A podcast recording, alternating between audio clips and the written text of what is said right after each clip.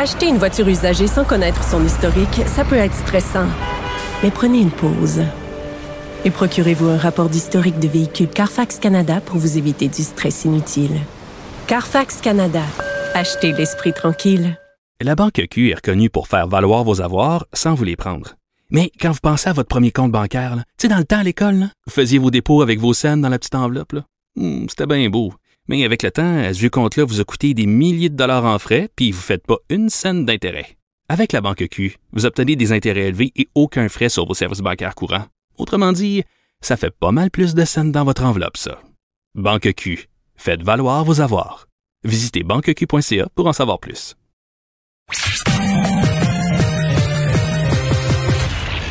Combiner crédibilité et curiosité. Mario Dumont. Cube Radio. Alors, euh, c'est euh, vraiment ce qui est suivi un peu partout à travers le monde en passant aujourd'hui au Congrès américain. Euh, Frances Hogan, c'est une ancienne cadre de Facebook qui est reçue par le Congrès, document en main, preuve en main pour parler des comportements de Facebook, du géant Facebook. Camille Allogne est professeur au département de communication sociale et publique de l'UCAM, expert du discours haineux en ligne et des médias sociaux. Bonjour. Bonjour. Euh, bon, euh, qu'est-ce que vous pensez du, du, contenu de ce qu'amène cette lanceuse d'alerte? Est-ce que c'est un, un, point tournant pour vous, pour Facebook?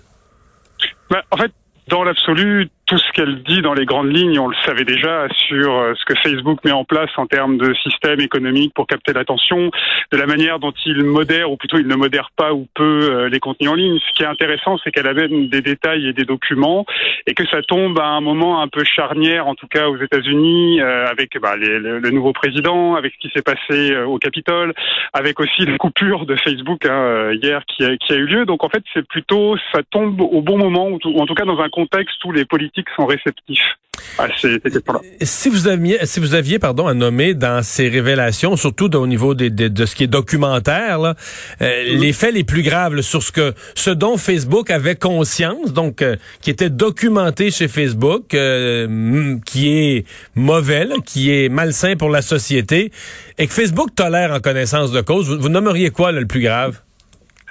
Que ce que j'ai trouvé moi euh, d'un point de vue, puis je vais parler d'un point de vue de parents, c'est qu'en fait euh, Facebook mène des études euh, scientifiques, en tout cas à des, des, chercheuses et des chercheurs, qui vont par exemple identifier le fait que la représentation des corps sur Instagram, à la manière dont les plus jeunes, les adolescentes et les adolescents se mettent en scène sur Instagram, joue en fait sur leur comportement affectif, sur la représentation qu'ils ont d'eux-mêmes et la manière dont en fait ils vont poster des photos, dont ils vont commenter. On peut voir qu'il y a effectivement, enfin, Facebook voit qu'il y a, on va dire, des modulations dans l'humeur.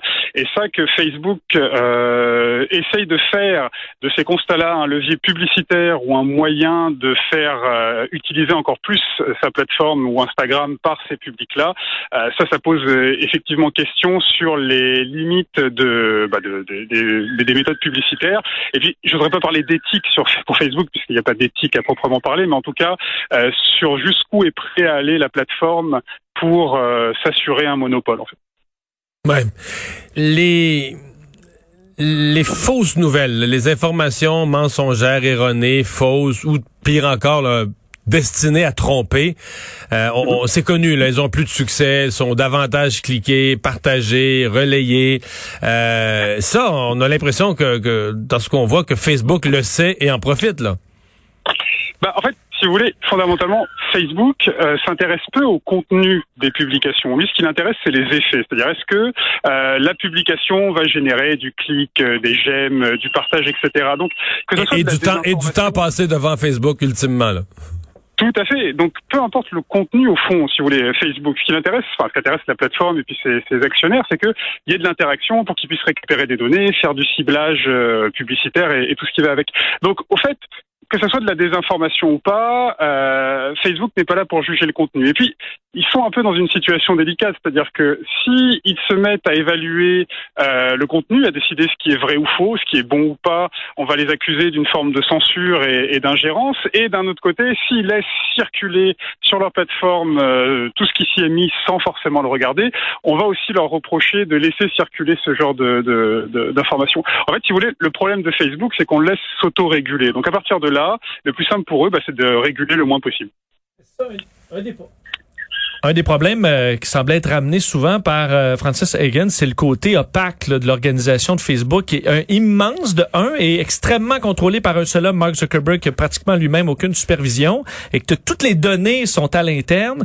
Euh, dans les cas des cigarettiers, par exemple, on était capable de faire des études sur l'effet de la cigarette à l'extérieur. Dans le cas de Facebook, c'est difficile parce que toutes leurs données très, très précises qu'ils accumulent, c'est à l'intérieur de la compagnie, contrôlée par un seul homme ou presque. et c'est ça qu'il faudra peut-être aller briser ou aller fouiller un peu et avoir une supervision de l'extérieur. Bah, moi, je suis, je suis d'accord. Après, est-ce que c'est les, les, les, données en elles-mêmes, ou plutôt la manière de, de ce qu'ils en font? Au final, c'est moins important de savoir ce que Facebook euh, va pouvoir capter comme données, parce que ça, on peut, on peut éventuellement le, le définir de l'extérieur. Non, c'est comment il va les traiter, comment il va faire pour euh, choisir d'associer tel et tel critère pour vous proposer telle ou telle chose, ou pour définir un profil de votre part. Et ça, effectivement, les modèles utilisés par Facebook pour traiter ces données-là, la manière dont leurs algorithmes traitent ces données-là, doivent être, parce que là, je pense qu'on est arrivé à un point où euh, ça serait bien ou pas. Non, ils doivent être euh, transparents, c'est-à-dire qu'ils doivent expliquer comment les données sont traitées, selon quel modèle, à quoi ça sert, quelle est la finalité. Et effectivement, en gagnant de la transparence comme ça, les utilisateurs au moins reprendront peut-être pas un peu de contrôle, mais un peu de connaissances et de savoir euh, intéressant. Et on comprend qu'au fil des scandales, euh, souvent Mark Zuckerberg lui-même est sorti en disant ah oui mais on va faire plus pour nous c'est important la sécurité et compagnie. On a fait des changements aux algorithmes, mais dans le temps ça n'a pas duré beaucoup. Ça n'a jamais été de, de sérieux virages en profondeur. Ça a été un peu de la poudre aux yeux dans le passé, non? Ben, moi, je vais, je vais, je vais me faire, être un peu plus provocateur. En fait, c'est une super bonne publicité pour Facebook. Imaginez que euh, vous, vous souhaitez euh, faire de la publicité ou, ou, de la désinformation, on va dire de la publicité sur Facebook. On vous dit, mais regardez, Facebook est capable de manipuler euh, des élections. Facebook est capable de connaître euh, dans les moindres détails la vie de telle ou telle personne. Euh, ben, c'est un super appel publicitaire parce qu'on a encore plus envie d'investir dans Facebook quand on a les moyens, si on veut faire du ciblage, si on veut faire des techniques d'influence ou Donc, en fait, si vous voulez, Facebook est gagnant à partir du moment où on n'explique pas, on n'arrive pas à démonter, démontrer comment fonctionne euh, la plateforme. À partir du moment où il y a une espèce de secret commercial et donc toute cette opacité associée à tous les scandales sur leur capacité de, de nuisance ou leur puissance, c'est plutôt, moi je trouve, un avantage concurrentiel euh, pour Facebook mmh. et ça le positionne comme étant euh, la plateforme euh, dominante qui est capable de faire des choses incroyables, alors que les effets concrets de Facebook sur la société sont discutables sur certains aspects. À la fin d'une journée comme aujourd'hui, ils font quoi, les sénateurs américains?